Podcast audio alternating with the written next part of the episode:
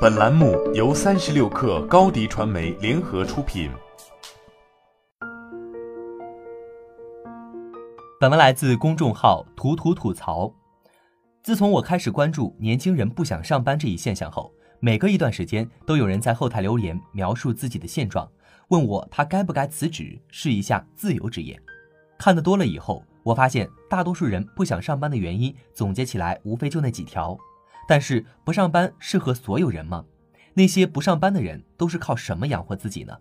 不想上班的他们毫无头绪，于是他们问我，有什么不上班也可以赚钱的办法吗？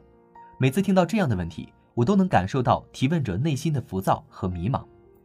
有些人天生就不是上班的料，所以他们一旦离开了那个束缚他们的格子间，反而活得更加惬意自在。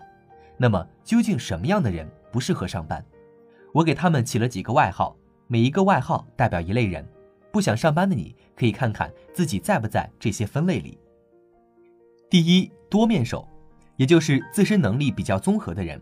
这类人往往不甘心在公司里被局限在某一类职能里，总想尽可能多的发挥自己的价值，恨不得把整个部门的事情都给承包了。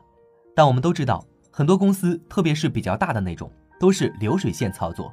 一个部门的员工可能长年累月的只负责一小块内容，这一小块内容对公司来说只是庞然大业中的零件般的存在，对个人来说也不能带来任何技能和价值的提升。第二，好事者，通俗点说就是爱管闲事儿的人。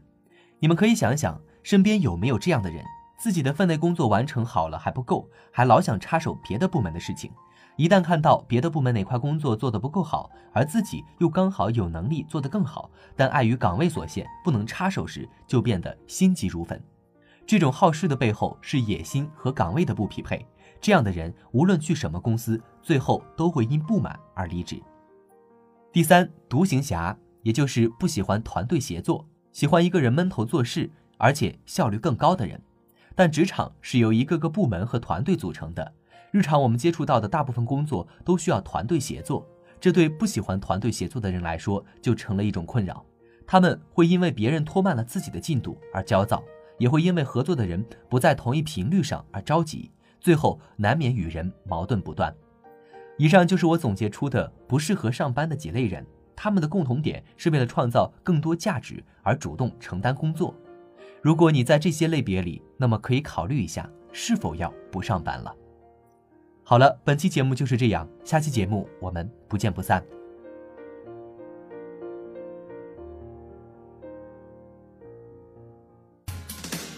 欢迎添加克星电台微信号，微信搜索“克星电台”的全拼，加入我们的社群，一起交流成长。